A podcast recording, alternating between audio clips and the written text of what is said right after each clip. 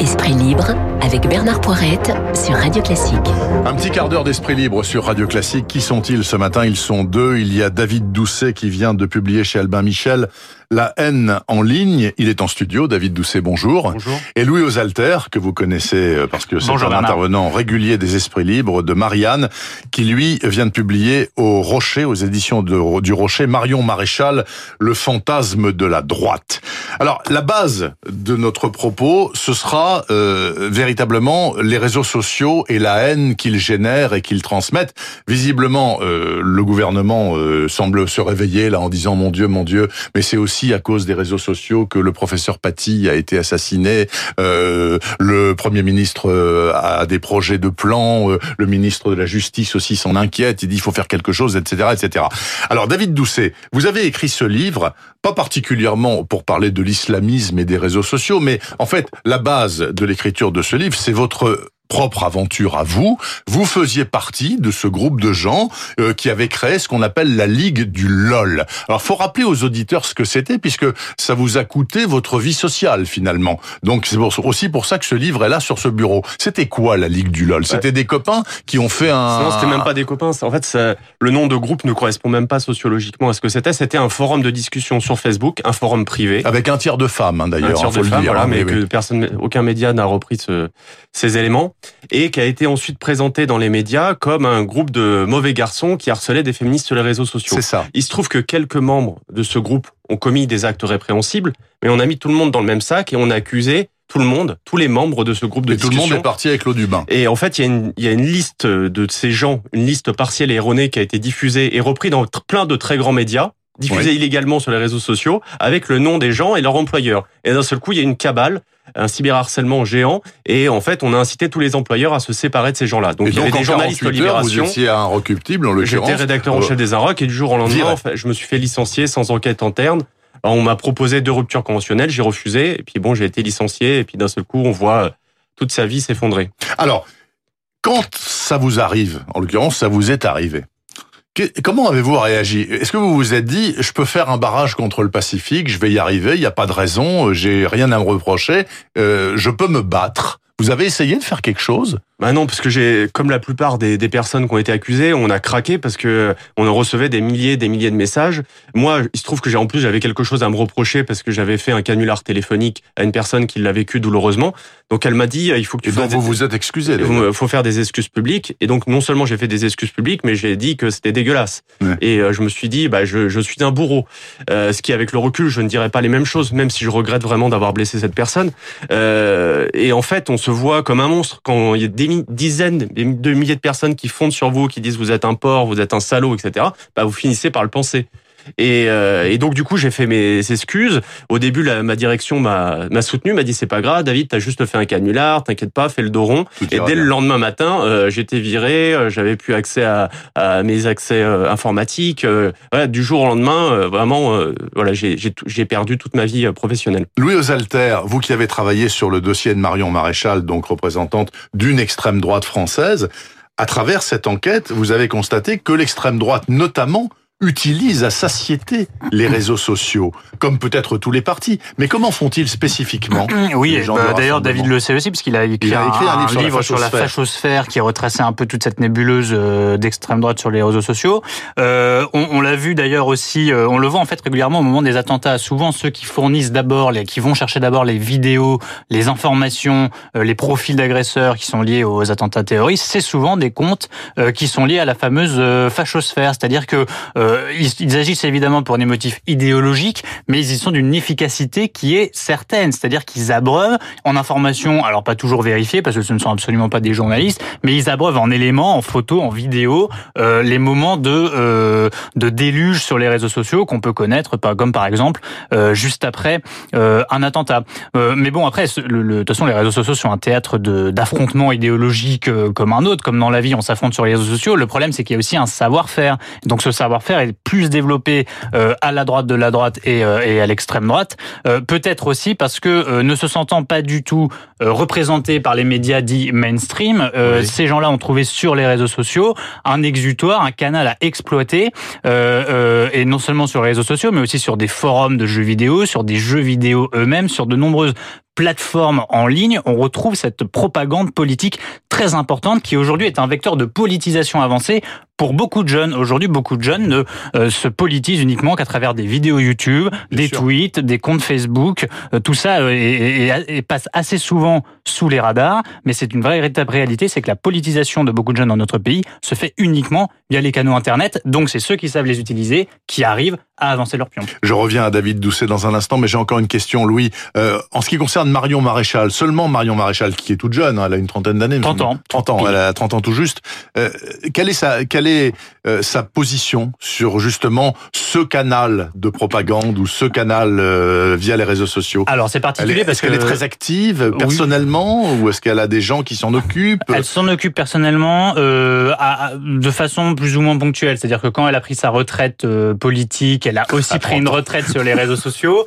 Et d'ailleurs, je vous donne un exemple pour savoir comment elle s'en sert euh, euh, politiquement.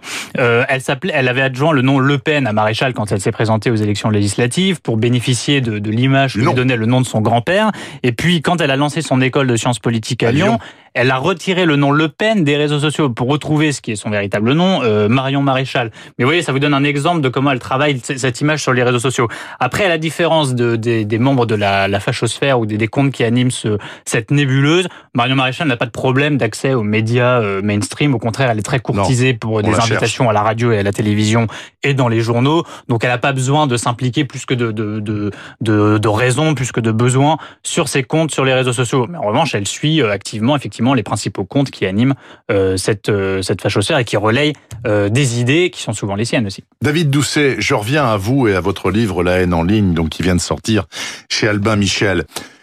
L'un des, l'un, des problèmes monstrueux de ce qu'on appelle la toile, c'est qu'elle est hypermnésique.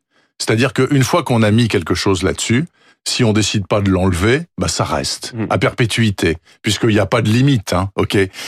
Est-ce que dans ce domaine, il y a quelque chose à travailler, il y a quelque chose à imaginer pour euh, euh, contrer ce drame-là, parce que ça peut tourner au drame. Oui, ça peut tourner au drame. Bah d'ailleurs, c'est ce que j'explique dans le livre, c'est le problème de tous ces lynchages en ligne, c'est qu'ils laissent des traces, c'est-à-dire qu'ils laissent une forme de casier Google. Et vous avez beau n'avoir aucune un plainte, casier Google, exactement. c'est ça, euh, aucune accusation, et ben en fait, Google va ressasser la pire image de vous-même et va dissuader d'éventuels recruteurs, parce que 90% des recruteurs, avant un entretien d'embauche, ils, vont ils tapent votre nom, votre prénom. Et donc du coup, ils ont tout de suite des préjugés sur vous, et on évite toujours les dossiers polémiques plutôt qu'un un dossier qui paraît a priori euh, voilà conforme. Et donc euh, oui, c'est un, une vraie problématique. Donc je raconte toute l'histoire du droit à l'oubli aujourd'hui euh, dans mon livre. J'ai été voir euh, euh, un des Espagnols qui a, qui a fait un bras de fer, un quinquagénaire de la Corogne, et qui voulait faire effacer une vente aux enchères une vieille vente aux enchères qu'il avait postée il y a 10 ans et qui le lui nuisait.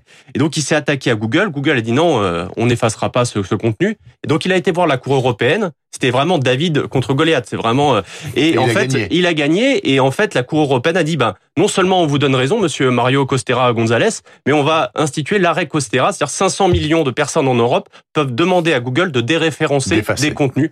Mais le problème c'est que Google répond de manière assez euh, algorithmique. À chaque fois ils disent non, nous ne pouvons pas retirer ce contenu pour la liberté d'informer. Euh, et donc en fait, Google, c'est une sorte d'instance suprajudiciaire qui décide aujourd'hui qu'il qui a le droit de se faire oublier ou non. Et c'est un vrai problème parce que on n'a pas à avoir ce droit-là.